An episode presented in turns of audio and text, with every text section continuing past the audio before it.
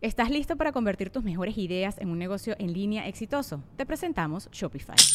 Tal vez no lo sabías, pero nuestro podcast More Than Mamis es un negocio y lo empezamos por supuesto para desahogarnos y hablar sobre la maternidad, no para convertirnos en expertas de ventas y del e-commerce. Así que sí, necesitábamos ayuda para vender nuestro merch y poner en marcha nuestra tienda. ¿Y cómo suena con Shopify? Llegó otra venta. Shopify es la plataforma de comercio que está revolucionando millones de negocios en todo el mundo. Ya seas un emprendedor desde tu casa o desde donde sea, Shopify es la única herramienta que necesitas para iniciar, administrar y hacer crecer tu negocio sin dificultades. Con Shopify puedo gestionar pedidos, envíos y pagos desde cualquier lugar, brindándote toda la información y estadísticas de tus ventas al detalle. Regístrate para un periodo de prueba con tan solo un dólar al mes en shopify.com barra sonoro, todo en minúsculas Ve a shopify.com barra sonoro para llevar tu negocio al siguiente nivel. Shopify.com barra sonoro. Sonoro. Jueves primero de julio, bienvenidos a Amplitud Modulada. Vamos a hablar de la magia de Pixar, del volante de la Fórmula 1 y de criptos y NFTs. ¡Ay, güey!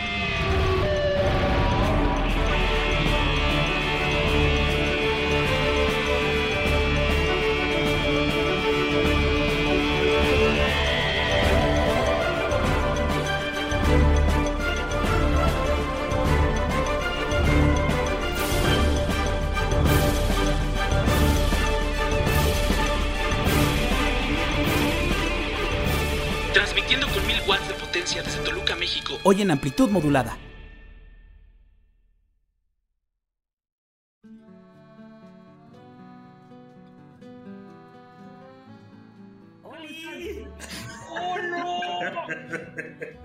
Antes de que empecemos a hablar, me pidieron, los patrocinadores de esta semana me dijeron, no empiecen a hablar, hablen de nosotros, necesitamos, son, son marcas que ya están en bancarrota las tres, pero vieron en nuestro programa una oportunidad de regresar a la conversación.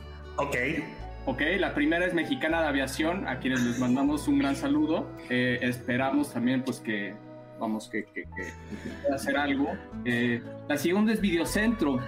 También Videocentro está con todo, está, está regresando y, bueno, no tiene un modelo de streaming, pero creen que lo pueden hacer. Y la tercera, Exactamente, eh, va a haber VHS y beta, van a apelar justo a lo que nosotros hemos intentado de transmitirles, a la nostalgia. Juegos de Nintendo 64 va a haber también. Eh, no, no, no, no, se van a enfocar en Game Boy y en Super Nintendo nada más. Ok, ok, este, Y el tercero y último, last but not least, Burger Boy. ¡Oh! Las banderillas de Burger Boy eran lo mejor del mundo. Ah. Las Burger Boy era mi casa o lo fue por sí, sí, sí, fue culpa de fue el culpa de mi obesidad infantil pero igual agradecemos su confianza en Amplitud Modulada. ¿cómo están amigos? yo tengo otro patrocinador este Pat. Ah, adelante por favor. Y estoy muy contento porque eh, realmente estuvimos negociando con ellos durante toda la semana. Quiero dar la bienvenida y estoy muy contento de anunciar que el club de fans de Checo Pérez se une al patrocinio de este programa. Y no solo eso, ha elegido como su presidente de este club de fans al señor Sorli. Entonces estamos muy contentos. A partir de hoy, Sorli va a ser el representante de este club de fans que con mucho amor, con mucho esmero, han aportado para que esta transmisión sea posible. Palabras y tus comentarios, Sorli, de esto. Gracias. y creo que no le llegó el memo porque los dos venimos disfrazados de McLaren, entonces... Este, ya es jueves, ¿no? Jueves primero de julio, interesante. Jueves primero de julio, ¿cómo se sienten? Mal, me siento mal, amigos, me duele. ¿Qué tienes, Chief? Platícanos. Ah, me duele mucho mi estómago. Les voy a contar mi experiencia que no quiero que la hagan. El lunes el Chief tenía hambre y fue a comer a eh, no sé si han, este, a Take It, ¿han ido alguna vez a Take It? Take It, sí, es de ramen y sushi y demás, ¿no? Sí, pues el Chief quiso aprovechar y ahorrarse unos pesos porque tiene una promoción de que los lunes todo lo que puedas comer por 90 minutos por 129 pesos. Ay, ay, ay. Bueno, esos 129 pesos se traducen a tres noches, ¿verdad? Con dolor de estómago impresionante que puede, puedo suspender el programa en cualquier momento. Entonces, si me voy, ya saben la razón.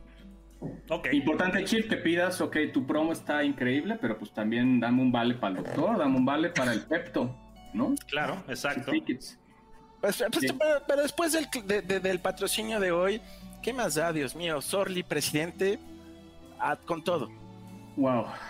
No lo, voy a, no lo voy a venir. Otra vez se nos espantó. Chief ya. Sí, fue, fue un golpe bajo. Vamos a empezar el programa de hoy, amigos. ¿Qué les parece? Chief, y por si te agarra eh, esta enfermedad gastrointestinal que tienes desprevenido, ¿por qué no empezamos contigo y nos platicas de qué? Pues vamos, vamos a empezar primero con las novedades. Eh, eh, esta semana, justo ayer, eh, empezó operaciones en México del servicio de streaming de HBO Max. Eh, después de casi un año de estar en Estados Unidos, llega a Latinoamérica y ha tenido muchos problemas. No sé si ya lo han probado, amigos. Ya, ya lo tenemos instalado. Bueno, yo ya en lo particular, en lo personal, ya lo estoy poniendo. Bueno, yo ya lo tengo contratado, solo hace falta que me deje entrar. Tenemos algunos problemas de acceso. Que jale, Ya, ya se ha comentado. Básicamente. Y justamente es el problema. Si tienen problemas, no están solos. es- hay muchos usuarios que reportan que no pueden entrar. ¿Cómo funciona HBO Max? Tiene una promoción de que si se suscriben durante este mes, eh, hasta el 31 de julio, eh, quiero decir, eh, van a tener un precio preferencial hasta que cancelen su suscripción. Si quieren nada más... el- Vitalicia, entonces. Vitalicia, hasta que Wow. la 4T llega a la quinta T, pueden ustedes pagar lo mismo. Eh, esto quiere decir, si quieren pagar eh, 50 pesos para ver eh, HBO Max solo en sus dispositivos móviles, iPad, iPhone, eh, Android o tabletas también de ese sistema operativo. Si quieren verlo en su televisión, tienen que pagar 25 pesos más. 75 pesos les costaría. Ahora, si ustedes tienen ya un sistema de televisión de paga y tienen HBO, ya no tienen que pagar absolutamente nada.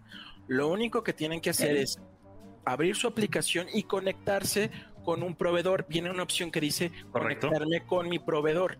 Ahí eligen el proveedor que tengan, meten su usuario y su contraseña, que les dé su proveedor de cable y con eso ya tendrían HBO Max. ¿Cómo está el servicio? Pues viene recortado respecto a la versión americana. Es decir, no va a traer películas eh, el mismo día de estreno cine HBO Max como lo tiene Estados Unidos, pero tiene, por ejemplo, la saga de Harry Potter, tiene toda la saga del Señor de los Anillos, Sí. tiene toda la saga de Matrix, Game of Thrones, Pero importantísimo. no vienen Eh, sí. todos los canales eh, que pertenecen al conglomerado de Warner Media. ¿Qué quiero decir con esto? No viene Crunchyroll, lo mejor de Crunchyroll, Ah. no viene lo mejor de TCM, no viene lo mejor de Turner, no viene lo mejor de Cartoon Network, no viene lo mejor de eh, ¿Qué estamos pagando, Javier? ¿Qué estamos pagando? Una basura, una basura básicamente. Pues ya estoy harto de estos servicios de streaming. A ver, les voy a poner en contexto lo que está pasando para que vean el desmadre que hay en los servicios de streaming. No sé si han oído hablar de la serie del cuento de la criada o a Handmaid's, Handmaid's Tale en, en Estados Unidos. Escucho Bueno. más novios. Esa serie la hace una compañía que se llama MGM, ¿ok? Ok, ok. La hace para Hulu en Estados Unidos, ¿no? Para México, ¿dónde la podemos ver? En Paramount Plus, ¿sí? Aunque existe un canal que se llama EGM Plus, que es dueño de la serie, pero no puede transmitirlo. Y justo hace un mes lo compró Amazon y tampoco puede transmitirlo. Entonces, así están los servicios de streaming. Cada quien hace lo que se le pegue su regalada gana. ¿Ok? Un reverendo desmán. Por eso mejor vean YouTube, paguen la suscripción premium y nos pueden ver con notificaciones aquí los mantenemos entretenidos Sin comerciales. sin Y sin comerciales. spoilers. Y sin spoilers. Con spoilers, si que ustedes quieren también. Ustedes Como mandan. quieran. Sí, sí, sí. Y justo, hacer. y justo para empezar a hablar de contenido maravilloso eh, y, y- y lleno de vida y de luz, quiero que me apoyen amigos a hablar de un tema que es mi compañía favorita sobre, eh, por, por encima de Apple, ¿eh? y es hablar acerca de Pixar. Amigos, díganme si a alguien de ustedes no le gusta Pixar para sacarlo en este momento del stream. Me fascina, me fascina. Y ya se fue sola. Y ya se fue. No le gusta Chico Pérez, no le gusta Pixar. Hoy vamos conociendo mucho a Juan Carlos. Amo Pixar. Soy muy feliz con Pixar. La Ah, verdad. Silencio. Bruno. Pero la verdad es que no quiero hablar, no quiero empezar a hablar sobre la historia y que si Steve Jobs y que si pertenece. Quiero hablar acerca de algo que nos pueda dejar un poquito más, o al menos como un fan de Pixar, lo que me ha dejado esta compañía, porque realmente no solo es el hecho de ver sus películas, sino lo que ha aportado en mi vida, ¿no? Ok. Pixar, eh, como todos saben, nace, esta es su, su mascota, Luxor, la pelota que siempre sale en todas las películas de Pixar. Y Pixar empieza como una compañía de animación en tercera dimensión, curiosamente haciendo comerciales de marcas. Ustedes si ponen en YouTube comercial Pixar Listerine, van a ver un coquetísimo Listerine bailando en 3D hecho por Pixar. ¿No? ¿Cuál fue su primera película animada? Pues fue Toy Story. Pero vamos a ver más allá de todo lo que ha hecho, porque muchos ya conocen todo lo que es, es Pixar, estos son los genios que han hecho de Pixar algo increíble. Déjenme quitarla para que Pat nos pueda presumir su Wall-E. Iba. Iba.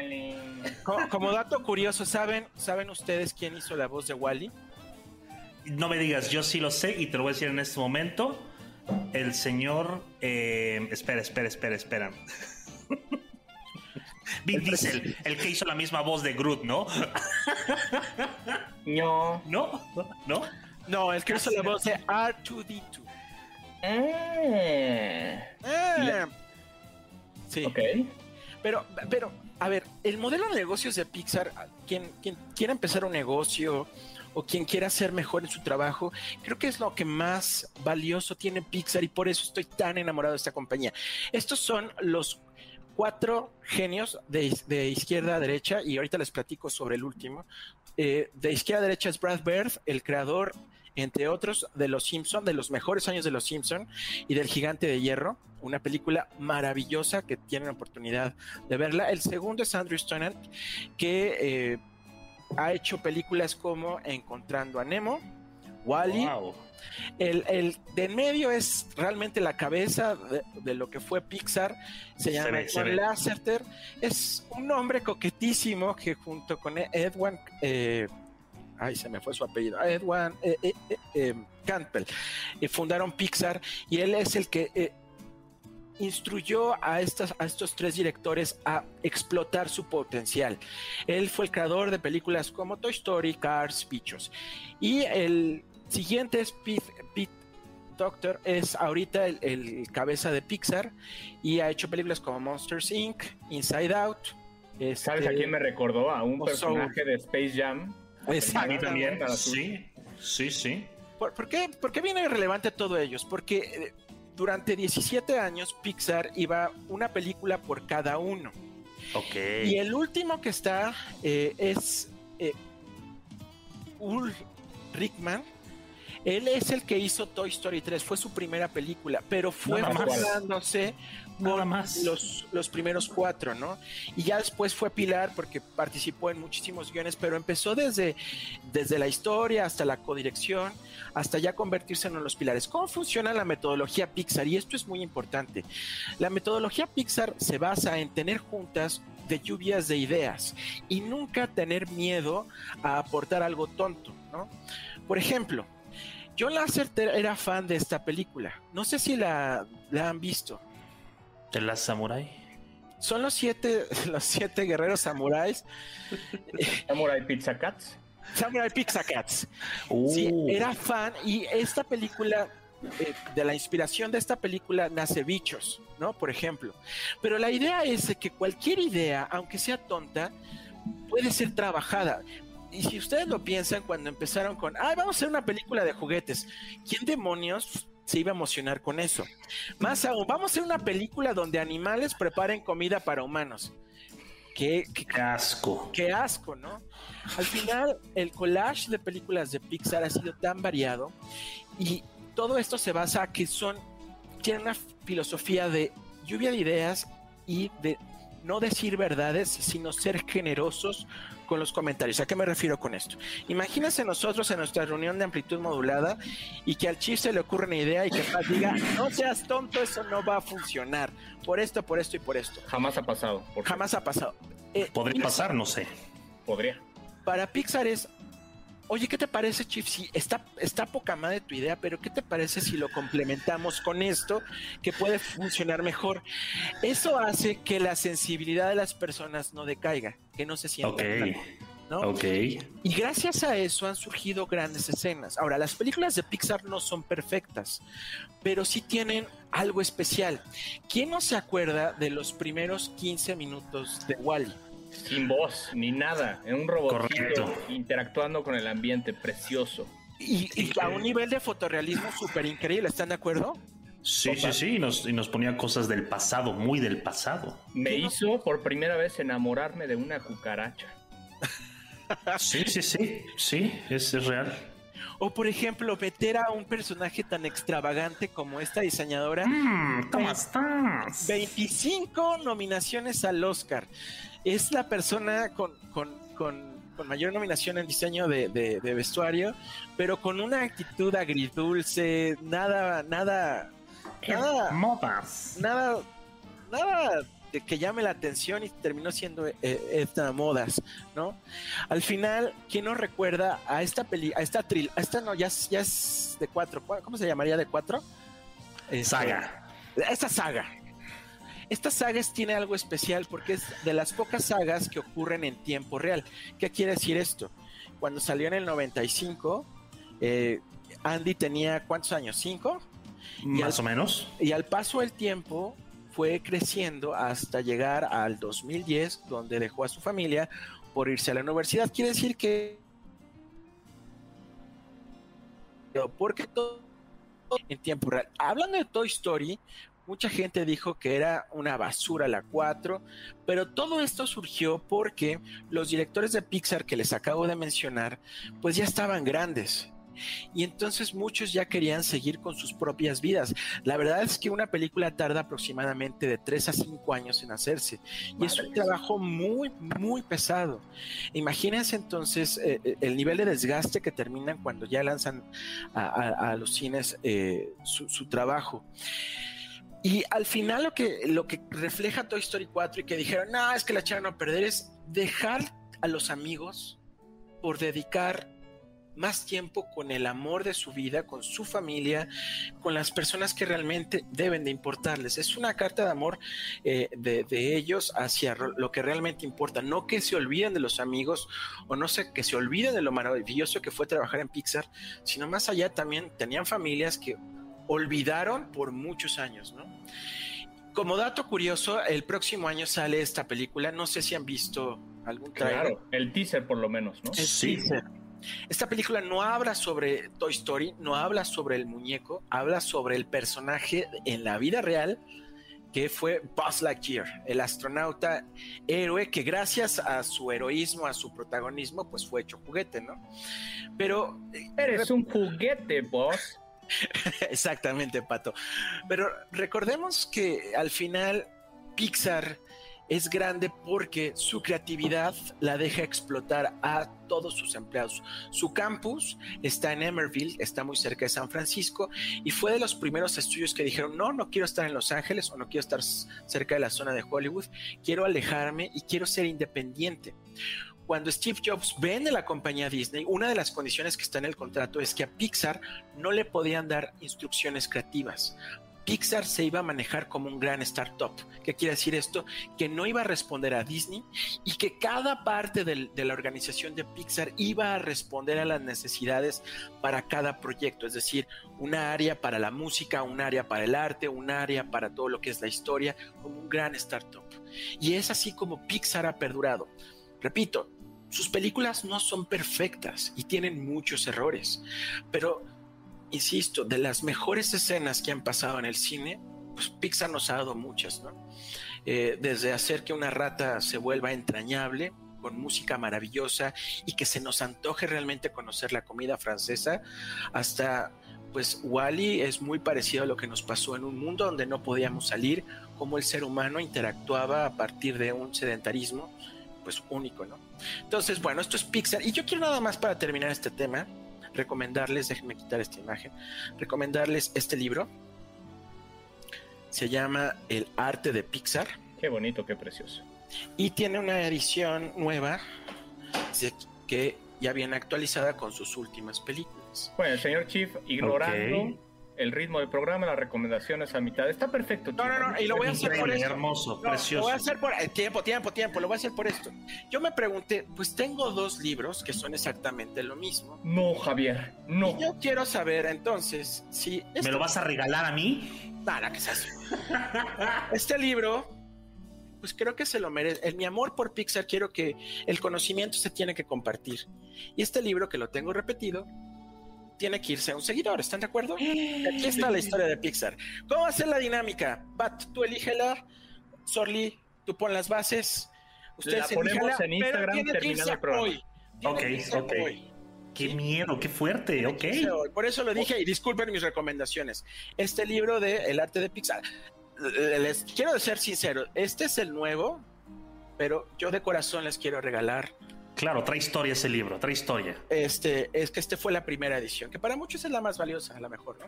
Sí. Bueno, vamos a hacerlo rápido. Suban una story eh, escuchando ¿Y es amplitud que les modulada parece? y pongan pero que nos sigan cinco- en Twitter, que nos sigan en Twitter y que, y que nos que pongan. Eh, Javier, te voy a comentar que no tenemos cuenta de Twitter. no, pero que nos sigan en nuestras cuentas de Twitter y que en No, Instagram ah. también.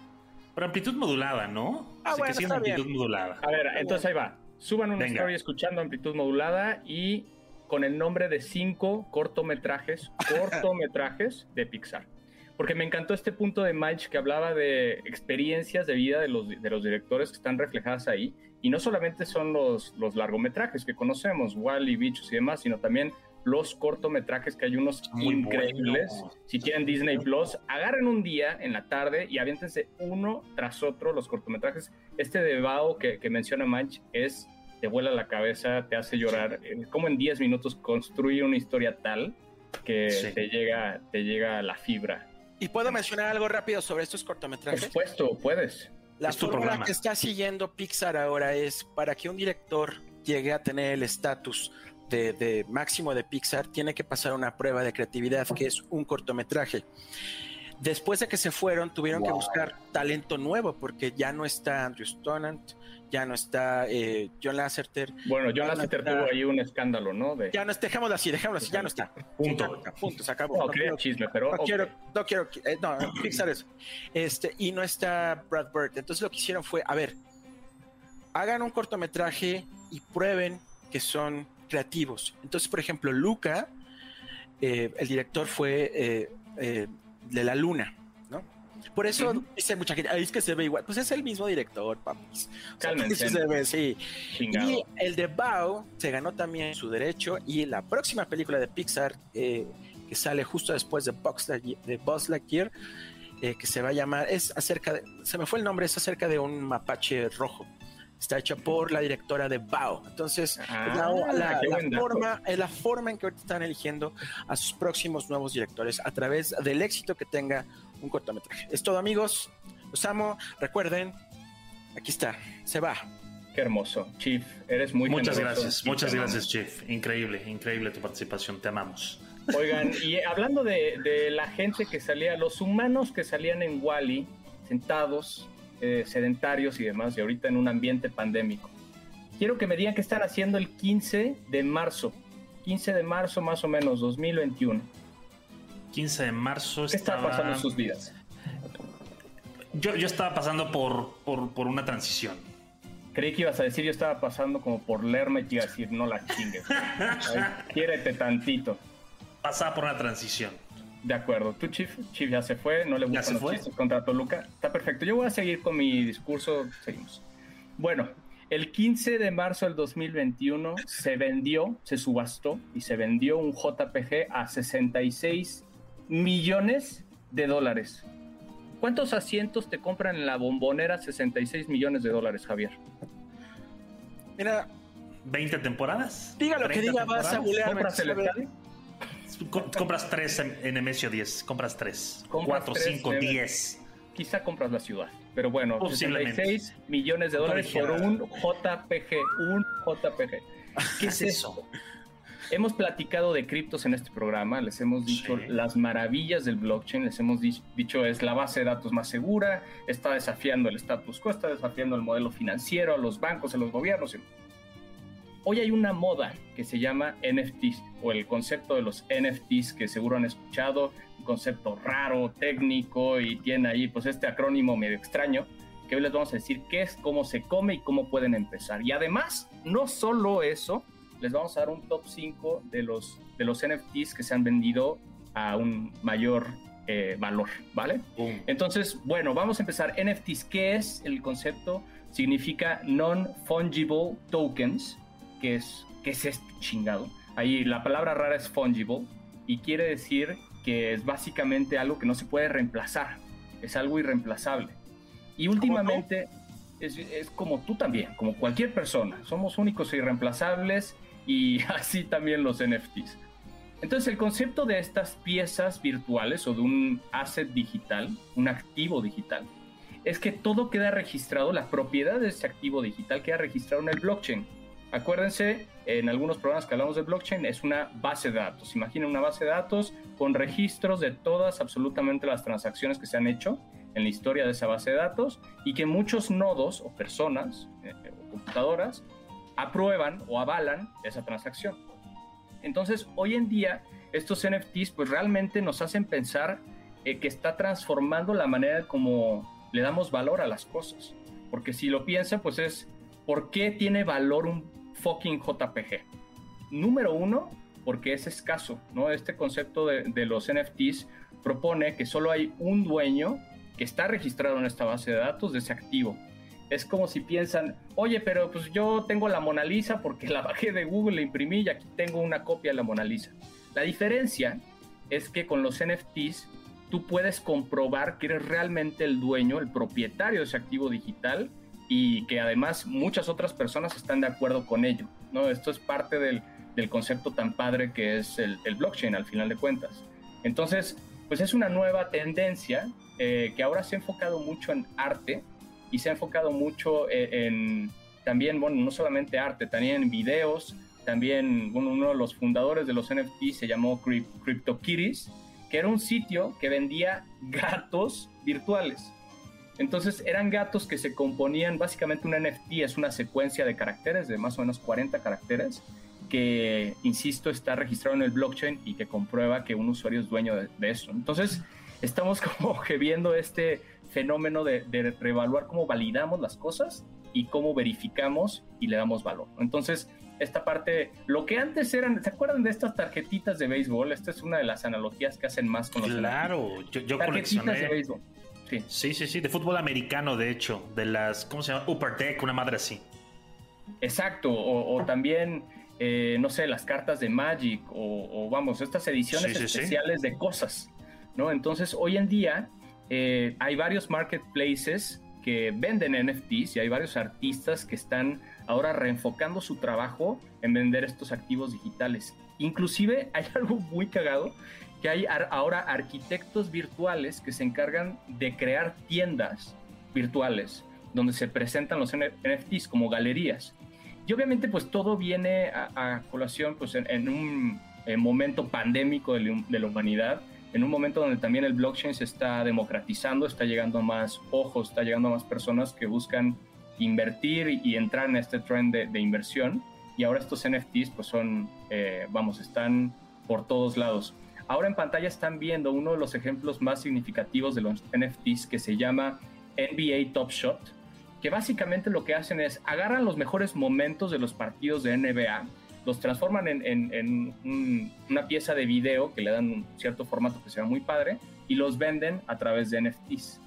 Entonces, ¿qué pasa? Yo quiero comprar una de estos chunches, quiero tener mi primer NFT y lo único que necesito es tener criptos. Normalmente estas transacciones de NFT se hacen a través de Ethereum, ¿no? Que es, eh, diría, la segunda criptomoneda más posicionada o más conocida. Y entonces a través de Ethereum tú puedes transaccionar y puedes comprar tu NFT y te quedas con la propiedad y todo está registrado en el blockchain y, listo, ¿no? Puedes inclusive guardarlo en un USB físico y ahí guardar el código que, demuestra que, eres el dueño de esta propiedad digital. Es como una cosa loquísima que, insisto, está un poco desafiando la psicología humana y cómo aportamos valor, valor a las cosas. ¿Qué opinan de esto? ¿Les suena? ¿Comprarían un NFT? ¿Se han interesado? ¿O, o ¿Qué, qué, qué los haría ir a comprar su primer NFT, amigos? Híjole, es, es básicamente volver a coleccionar estampitas, ¿no? Exactamente. Es básicamente lo mismo, pero darle un valor más, más elevado y guardarla hasta que reviente y diga, bueno, pues me salió el, la, la estampita de Michael Jordan y se acaba de morir y pues su precio se acaba de cuadruplicar y en vez de costar mil dólares cuesta 10 millones de dólares y bueno, pues la voy a subastar a ver quién chingados me da más. Algo así, ¿no? Algo así, exactamente. Sí, yo, yo les quería también platicar de cuáles han sido las transacciones más grandes de NFTs para que se dieran una idea. Ahorita miren, Suéltala. vamos a empezar con la número 6, que fue el primer tweet aquí. No es cierto, no es Mi señor cierto. patrón, señor patrón dijo, No te voy creo. a vender la propiedad de este primer tweet, un, un No es cierto. certificado digital. ¿Por Ah. cuánto creen que se vendió? 250 mil dólares. Se vendió por tre- casi 3 millones de dólares. Ah, No es cierto, Suket, no es cierto. No, no, no, no. ¿Quién, no, quién la no. compró, Suket? ¿Quién la compró? ¿Barlet? ¿Acaso fue Barlet? No fue Barlet, pero no sé decir el nombre, Chief, el punto es que se vendió. en- Sí, Madres. sí. Es, es una locura. El número 5, esto es, eh, el nombre de la obra se llama MacDog Replicator, se vendió por 4 millones de dólares y es básicamente eh, un, un autor, un artista muy famoso que hace su primer NFT y todo el mundo va y persigue, pues obviamente esta primera obra, porque eso es lo, lo que tiene valor, ¿no? NFTs es un concepto nuevo, eso tiene valor, eh, las personas están... Ah, buenísima pregunta en el chat de qué pasa con las regalías Sí. que genere. Normalmente, o lo que, lo que he leído es que el 10% de las ganancias de estas transacciones van para el autor. ¿no? Entonces ellos, al final de cuentas, en, en este certificado virtual digital está quién es el autor y el autor recibe una transacción también en criptos del 10%. Entonces, Ok. no se preocupen, no se preocupen, lo- los artistas también están protegidos con este modelo. Wow. Eh, número 4 es una ilustración, no sé si lo alcanzan a percibir, pero es la silueta de Edward Snowden, Sí, que lo sí, que sí. hizo fue todos los los documentos. Exactamente, todos los documentos que él liberó de la NSA en donde los, los pone en evidencia y todas las prácticas ilegales que seguían. Recuerden que este es un güey que está escondido por ser el whistleblower y vendió este NFT por 5.4 millones de dólares que ¡Hala! ¿Qué es eso, Pat? Parecen a su- acordeones de escuela, Pat. parecen acordeones de escuela, pero tiene su autógrafo, ahí tiene su bonito autógrafo del señor Snowden y es el único NFT que se creó. Hay veces que se crean diferentes versiones Wow. y puedes tener la primera, la segunda, y bueno, en esta se creó una sola y él fue muy claro que desde el principio todas las ganancias de este NFT se llevarían a su fundación que protege a la prensa de libre expresión. Entonces, Ok. muy, muy bonito el fin de esto. Y ahora les voy a mostrar el top 3, el top 3 de los NFTs que más, eh, más caros se vendieron. Son de los chicos del barrio, ¿no? Parece, ¿Es Lerma? ¿Nezahualcóyotl? parece Lerma, es, efectivamente parece Lerma. Todavía puedo leer ese NFT, es increíble. Eh, Eso hasta, hasta parecía un poco de Ready Player One, algo así. Ándale. No, pues miren, estos, los primeros tres son del mismo autor que se llama Beeple. Beeple. Este güey es un diseñador que se volvió famoso al, al crear una ilustración al día en Instagram. Y entonces un buen día lo busca la gente del internet y le dice, maestro, tú tienes que dar el brinco a las, a las NFTs.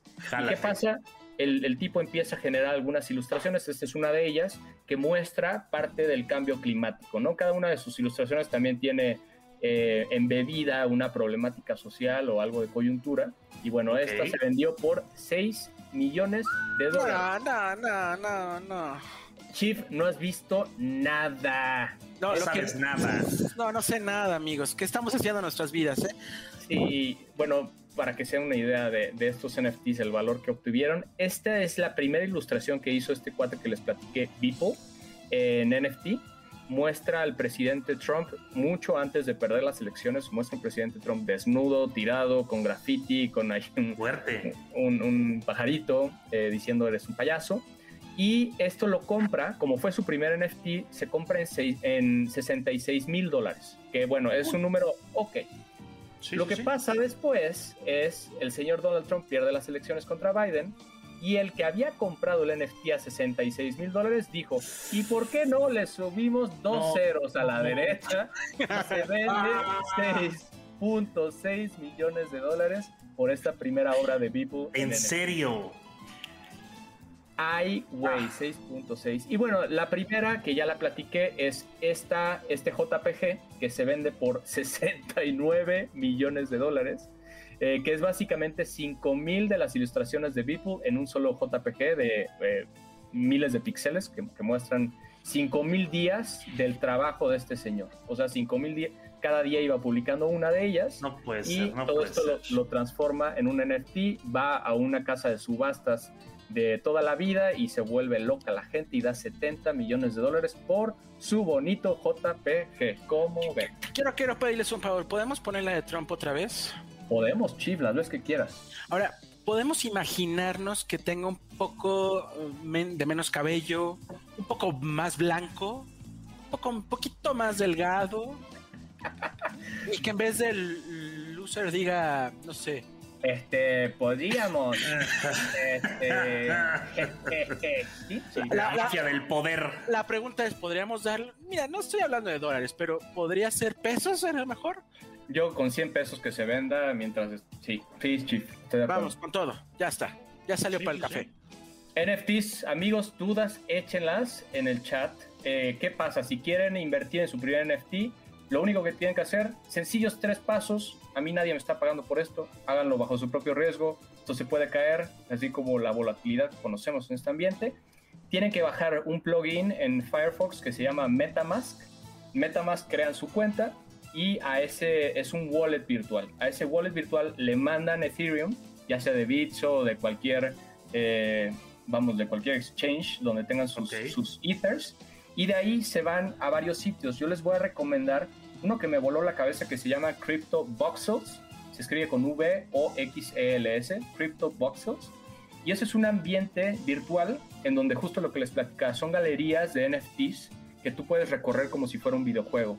Dentro de ese videojuego compras NFTs a través de Ethereum. Entonces es un modelo padre tipo Ready Player One enfocado en la venta de estos assets digitales. Ok. El otro se llama OpenSense y eh, pues bueno, el clásico CryptoKitties, que ahí pueden comprar sus gatitos coquetos eh, y empezar con eh, esta, esta locura un poco de los NFTs. Eso es, amigos. Yo, Pero, yo- yo quiero invitarlos porque ah, no solamente estamos en el programa para responder sus dudas, si ustedes quieren, eh, ahorita nuestro muy buen amigo Sorlac nos va a poner nuestros twitters para que en cualquier día de la semana puedan preguntarle al señor Rico MacPato sobre todo lo que hoy habló y poder despejar sus dudas. O puedan preguntarle a Sorli acerca de todo lo que tiene que ver con Checo Pérez y su fanatismo hacia Red Bull y hacia este conductor mexicano o a mí eh, no sé, alburearme, eh, ponerme algo de Pixar, lo que quieran. Ahorita eh, el señor Sorli nos va a poner nuestros twitters y recuerden seguirnos y preguntarnos, para eso estamos.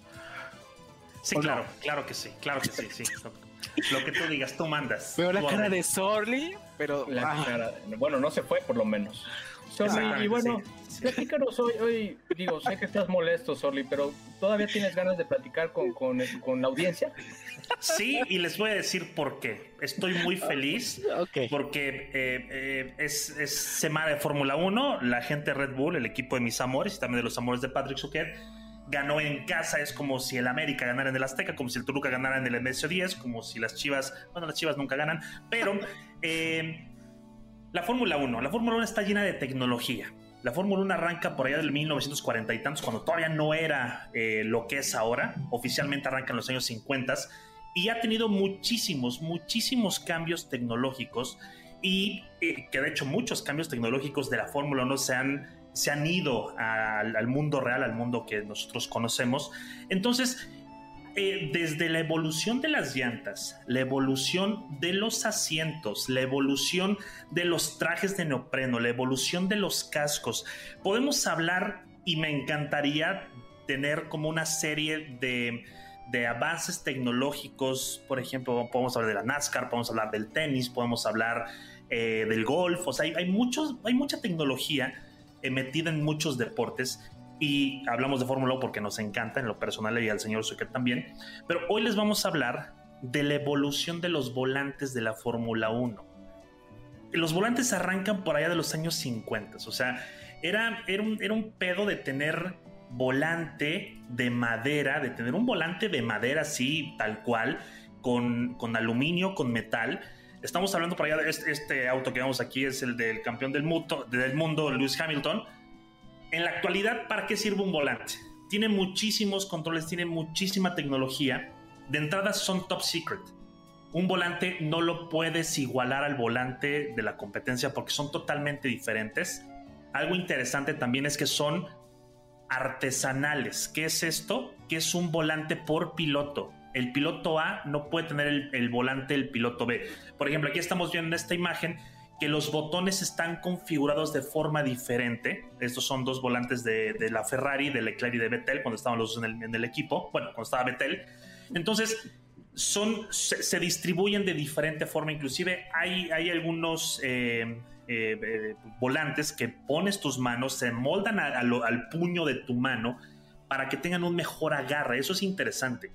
Desde, desde más o menos por ahí del 2012 han empezado a cambiar los volantes, se les ha metido muchísima más tecnología y hay muchos aditamentos. Por ejemplo, estamos viendo Valtteri Botas eh, que le estaba moviendo ahí una, una especie de perillitas. Algo importante es que los pilotos, al momento de la carrera, estos volantes están fabricados para que no le piquen a lo idiota. Imagínate, vas a 320 kilómetros por hora en una recta y te piden cambiar a posición 4 para que al momento de llegar a una curva, la curva se compone de tres fases: entrada, medio y salida.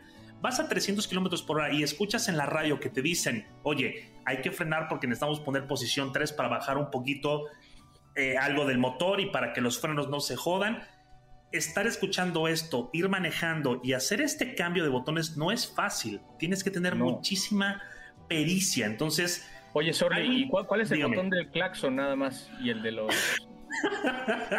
no se los han puesto. No, se los han puesto. ahí te va. Algo interesante es que a partir de, de los años 70 metieron el botón de agua al piloto. Así es, un piloto se deshidrata muy cañón y puede bajar hasta 4 kilos por carrera. Entonces, hay un botón, ¿sí? Hay un botón especial que dice water o que dice WT o que dice lo que quieras para que el piloto lo presione y le dé suministro de agua durante toda la carrera. Imagínate, Jimmy Raikkonen hace algunas carreras, se le jodió el botón de agua. Durante cincuenta y tantas vueltas no estuvo tomando agua y estaba que se lo llevaba la chingada. Imagínense el calor adentro con el traje de neopreno que son unos cuarenta y tantos grados centígrados. La pista 50 grados. Exactamente, la pista 50 grados es horrible. Hay, hay botones especiales para todos. Hay, hay, hay, un botón para luces de alerta, hay un botón para limitador de los boxes. Cuando tú entras a los boxes, no puedes ir a 200 kilómetros por hora. Entras a aproximadamente 80 kilómetros, frenas. Eh, eh, el, justamente el botón este para, eh, para entrar al limitador de, de boxes te ayuda a que el carro pues, no se frene de, madrazo, sino lo presionas y el carro automático entra ese tema. Entonces, al inicio, estos, estos eh, volantes eran de madera. Fueron comenzando desde, desde los años 50 aproximadamente. Después les empezaron a meter piel, porque el volante vibraba muchísimo. Imagínate un armatosten de, de los años 50 con un volante, ojo, interesante. El volante lo atornillaban al auto lo atornillaban. Entonces era, era curioso que el volante estuviera todo el tiempo fijo. La vibración del volante era un volante circular, amigos. No era un volante como el que estamos viendo ahorita, que es un volante pues, de última tecnología. Más ergonómico. Entonces, exactamente, más ergonómico. Antes eran volantes circulares como los de los autos que tenemos y eran demasiado robustos para controlar y para manejarlos.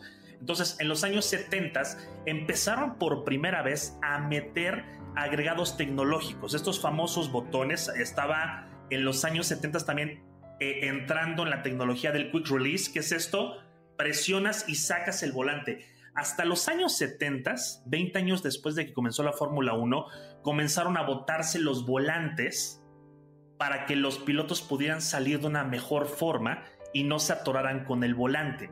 Entonces, al finales de los 80 es cuando pierden la forma circular y empiezan a agarrar diferentes formas. Algo curioso es que cada escudería podía tener el volante que ellos quisieran, ya sea medio circular, ovalado, eh, que tuviera como dos, este, dos pequeños engranes. Entonces era prácticamente como tú quisieras, era, era el tema de cómo acondicionabas tus volantes. Entonces, justo ya en los años, en los años 80 ya empezaron a, a, ponerse de moda los famosos botones verde y rojo. El verde era para, para la radio y el rojo era para meter clutch. Entonces ya los tenías, eran los, los botones que más eh, eh, llamaban la atención dentro de toda la, eh, armatosta en que tenía el auto y el volante. Entonces, ahí entre los 90, más o menos por el año 1996, hasta el 96 salen las famosas paletas de cambio.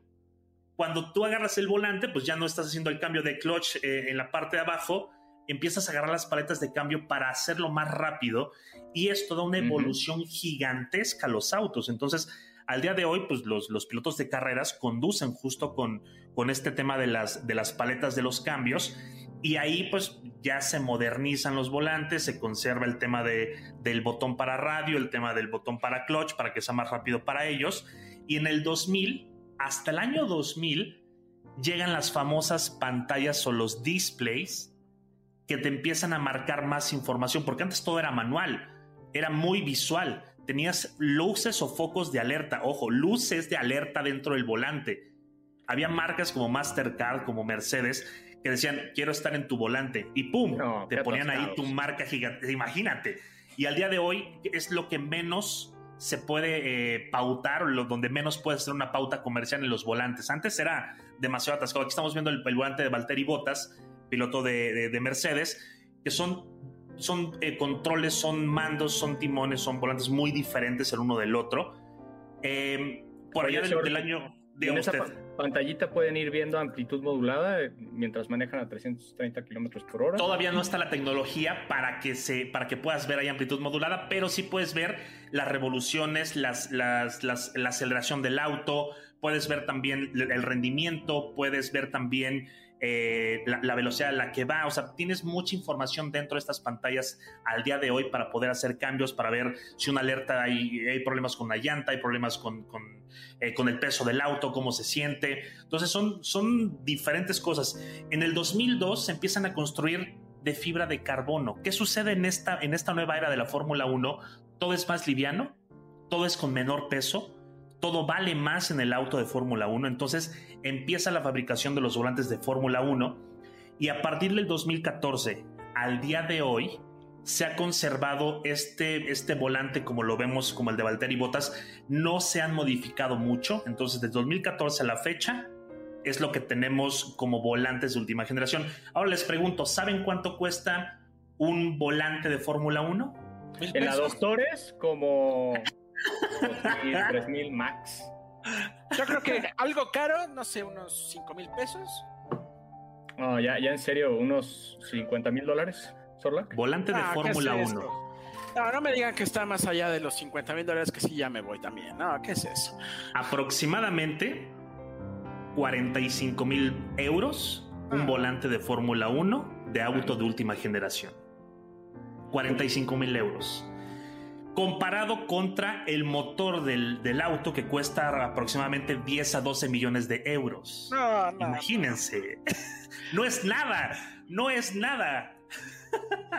Ahora, ahora, ahora, amigo, ¿puedo hacerte unas preguntas? Saben que yo soy el que menos conoce de F1 y que quiero aprender de ustedes.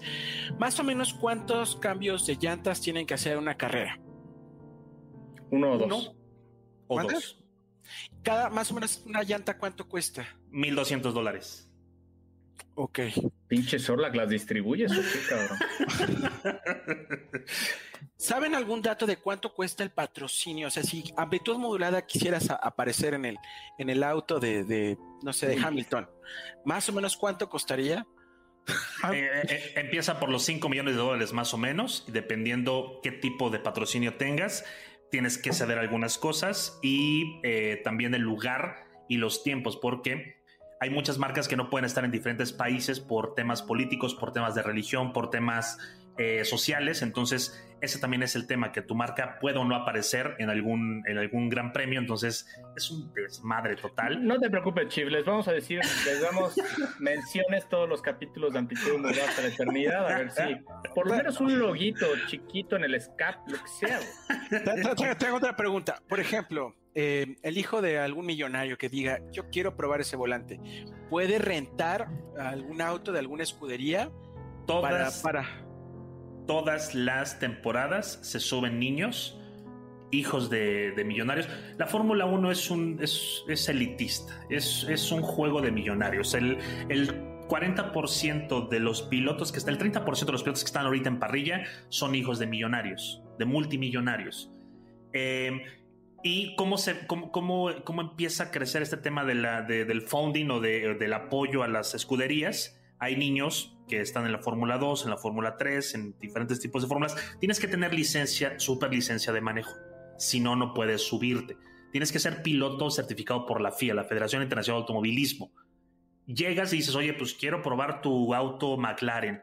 Claro que sí. La vuelta o el fin de semana, el paquete te, nos, nos puedes dar una, ahí, pues una lanita y listo, no hay ningún tema. Así es como muchos pilotos comienzan. Hay patrocinadores, amigo Chief, que traen ya un equipo de niños muy grandes y estos patrocinadores son cinco o seis marcas grandísimas que hacen deals con las marcas para decir, oye, el fin de semana se va a subir uno de mis muchachos para probar tu auto. Ah, perfecto, te va a costar tanto. Por cierto, eh, creo que este fin de semana se va a subir alguien en vez de eh, Luis Hamilton, en vez de eh, Fernando Alonso, no recuerdo, pero va a haber ahí un, un cambio interesante en las prácticas libres.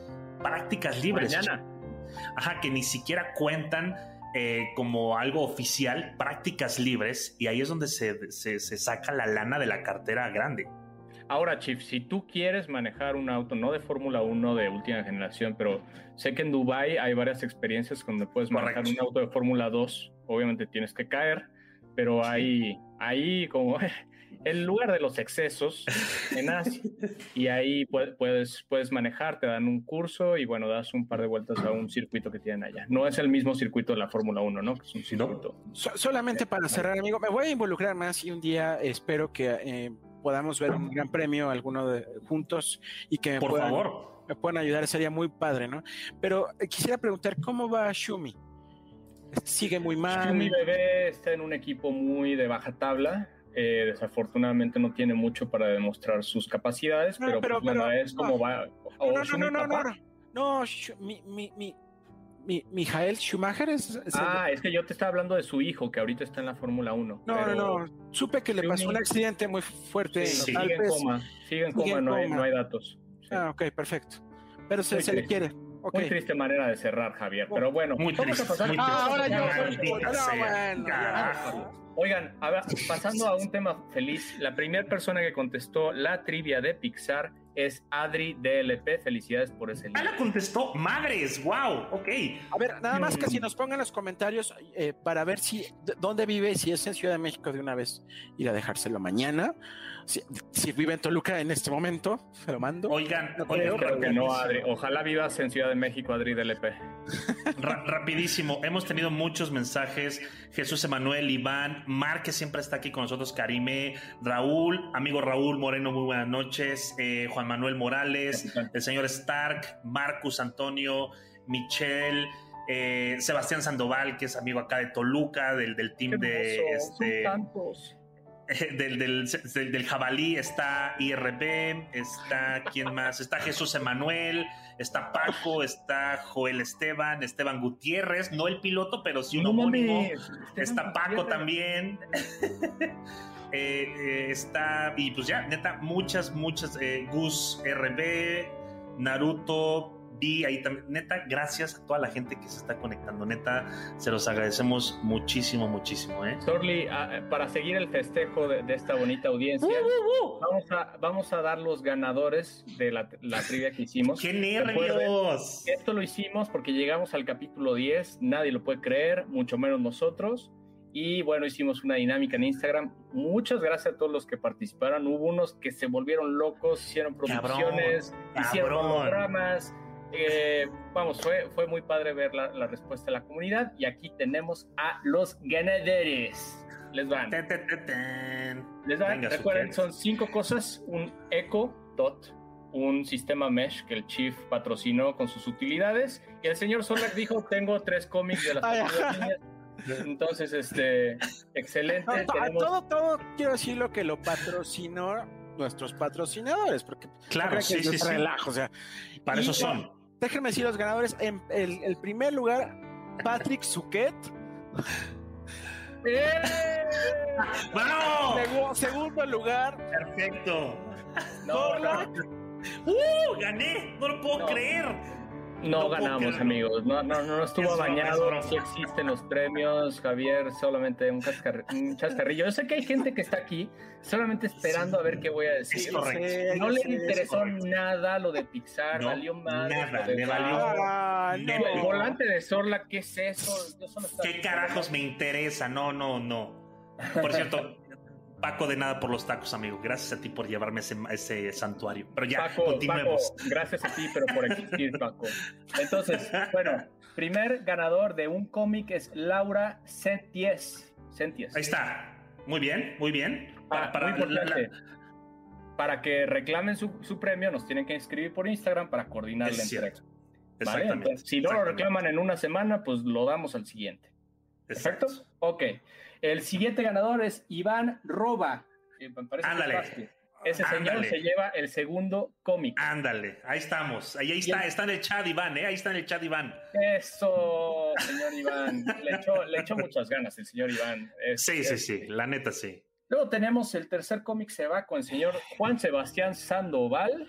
Ahí está, ta- estaba también en el chat del señor Sandoval. Ahí andaba Sí, también. pues, ya sabían, venían por su pinche premio, nomás. Venían por el premio.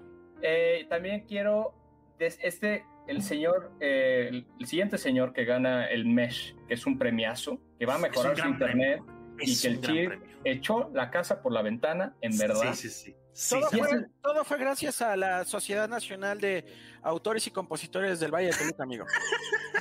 Para los que creían que Toluca, de Toluca no salía mucho, salió un Mesh, bravo. Bravo.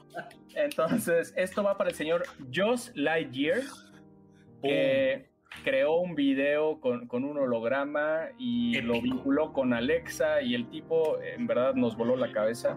Se Entonces, mamó. señor Joss, eh, reclame su, su premio en, en la Espero que, ventanilla 2. espero que no viva en Japón o en, en Dubái. y- Miren, si alguno de ustedes vive en, en- de Perú para abajo, yo creo que les mandamos una tarjeta de Amazon o algo así, porque sí va a estar nos va a salir más caro que lo que las albóndigas. Y finalmente, finalmente, Oigan, el pero- ganador va para el señor Deco Tapia, que no sé cómo se llame, pero el señor Deco Tapia Aplausos. También fue de las primeras personas que, que- de las que recibimos esta participación y estamos agradecimos, agradecidísimos. Es el, el Mark, dicen, es el Mark, pues el Mark ganó. Sí, hermoso, hermoso, pero yo, neta. yo- yo tengo que agradecer a todos por esta primera gran temporada de Amplitud Modulada. Sí. Ha sido una experiencia increíble. Empezamos con dos viewers, ya estamos en 20, quiere decir que vamos bien. De los cuales el 90% son familiares y amigos, pero no importa, estamos aquí con todo. No, nos ven más de 300 a la semana, de los que No, se yo sé. es otra cosa. Yo sé, yo sé, yo sé. Y pero, pero más allá de esto, esto surgió de, de- de platicar de lo que nos gusta y hemos hecho una gran amistad, eh, peleándonos Sí, ya todos se los fueron, días. ya dimos los premios, ya se fueron, güey. Mejor un mensaje de WhatsApp. Nada es porque me siento mal, de verdad, te lo juro. Pero yo quiero saber si, eh, si vive en la Ciudad de México, porque Ya, ya puso que sí en el chat, esta persona puso que sí. si puede ahora- escribirme en el twi- en mi Twitter, Mira. en el buen Chief, y para que mañana Ahí está. pueda ahí darle está. su libro. Espero que no viva en, en, en, en, este, en zonas Toluca, peligrosas. Pobrecita. No, no, no, Donde- no. Donde, No, donde no. viva Chip, donde viva, no pasa nada. no Donde pasa nada. Llegaremos. Somos Le llegará, Y, les pare- y les parece si puedo, eh, con, con el permiso de ella, tomar una foto y la posteamos en nuestro Instagram. Ah, sí, claro, porque dando. pr- premio entregado necesitamos la, la- la foto, ¿no? Para, para confirmar que, el, que, La- que la persona que foto. está entregando no se lo quede. La foto. Sí. Venga. Amigos, pues tenemos que cerrar con recomendaciones antes de que se nos vayan más de los que ya se nos fueron, por favor. Ay, no, no se nos va. No, primero empiece Sorly, porque él es ahorita el que. Eh, eh, ¿Qué, todo. qué re- recomendaciones? Sí. Eh, verde santísimo del Señor Jesucristo. Eh, recomendaciones, pues este, este fin de semana hay Fórmula 1, si la quieren ver. Les recomiendo Bien que vean muchísimo. bajado, Y. y este... Rápido, a ver, a ver, a ver, cae, cae, cae, cae, cae. A ver, volteo. Vamos, rápido, rápido, rápido. Digo, digo, digo. Hijo. ¡Hola, la bola! hijo!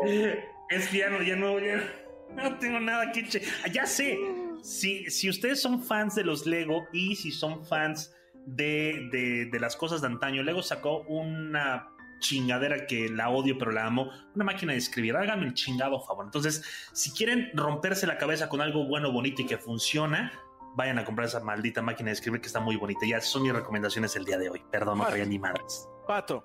Oye, estoy abriendo mi carrito Amazon, a ver, déjame ver, déjame ver. Oye, ¿sabes qué me gustó? Esto está muy ñoño, muy ñoño, pero tiene que ver porque hablamos de Pixar. ¿Se acuerdan la película de Op? Los primeros Sí, minutos sí. de la película de Op también son de- desgarradores y te dejan llorando unas tres semanas. Recuerdan que en el momento que Carl está narrando la historia con Ellie, muestran un álbum, un álbum que se llama Our Story o eh, The Lifetime Story, una cosa así. Bueno, ese álbum, tal cual como lo vio en la película de Op, está en Amazon en 500 pesos para que creen su historia también, como Carl y Ellie. Muy ñoño y romántico, se lo recomiendo. Segunda recomendación, una cuenta en Instagram que se llama Brand, de marca, Brand Cetera, que es una marca que me ha volado la cabeza, explica todo el mundo del marketing, específicamente marketing digital, pero de una manera increíble y muy, muy visual. Entonces se llama Brand Cetera. Ok, ok. Y vean la Fórmula 1 el fin de semana.